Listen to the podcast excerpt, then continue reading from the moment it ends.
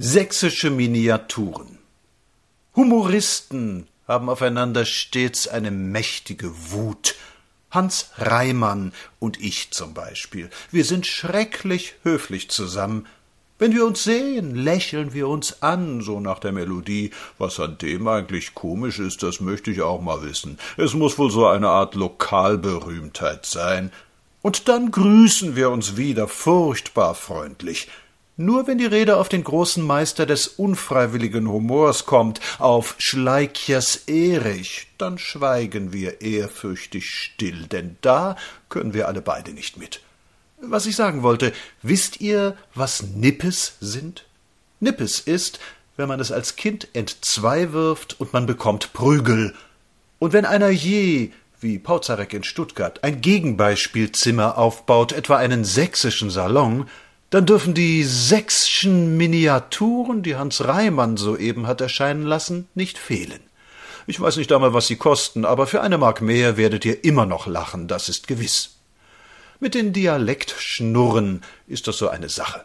Wer nicht in der Lokalität geboren ist oder wer sich nicht sehr einfühlen kann, dem werden die oberschlesischen Schnurren von Felix Konziolka, dem wird Jä von dem Hannoveraner Theodore Lessange dem werden Dönches und Läuschen kein Lächeln ablocken. Erstens enthält das Heftchen den Extrakt Reimannscher Saxonica und dieser wiederum enthält die Herzgose des sächsischen Börjers in Rheinkultur. Sachsen, ein Land, das in völliger Verkennung der Tatsachen nicht an den Feindbund abgetreten worden ist, verrät zum Glück auch jedem Unkundigen seine Seele durch die Sprache. Seele ist übertrieben, aber Sprache ist es auch.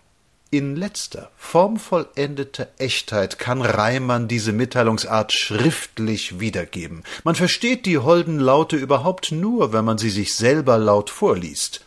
De Gatze und Spießer habe ich mir mindestens zehnmal laut vorgelesen.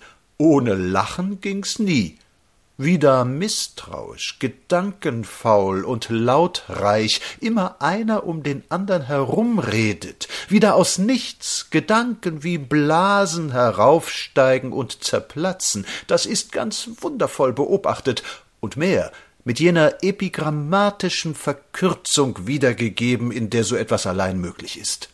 Fast alles in dem Heftchen ist ganz erster Güte. Anekdoten, Witzchen, am nettesten fand ich jene, die, wie die Gegend, gar keine Spitze aufweisen. Das Gespräch fängt an, rinnt sofort, hört auf. Brillant die Behandlung der Sprache. Sie ist so pfleglich behandelt, wie das unsere Hämorrhoidianer in den Kultusministerien nennen, dass man Hans Reimann auf ein Lehrstielchen für sächsche Rätweise in Konnewitz zu berufen denn doch nicht länger zögern dürfte.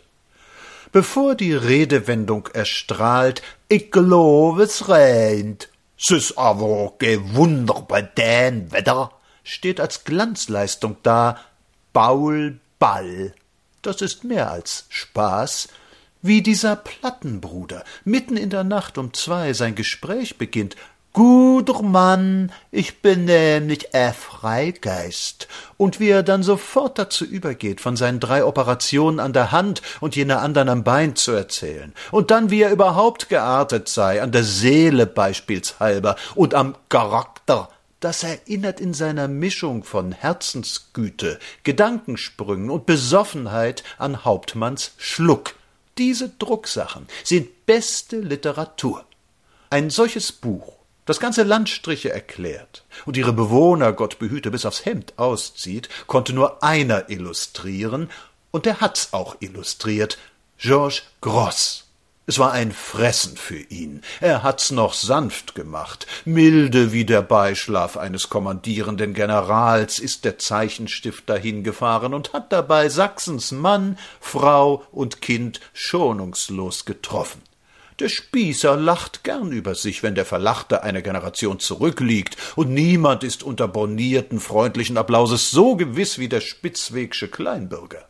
Gross hat den von heute beim Kragen, bei der Krawatte, beim Bauch genommen, und der Schädel mit der Einbuchtung ist helferichs Gefolgsmann ein für alle Male.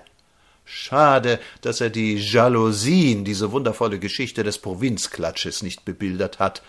Und um euch zum Schluss Laune zu machen, dass ihr das Heft beim Verlag des Drachen bestellt, eine fast koscher zubereitete Rosine aus dem Kuchen. Der Latschen. Wenn man ein paar Latschen hat und der eine ist weg und man hat bloß den andern, nu, da nutzen ihn alle Beden nicht.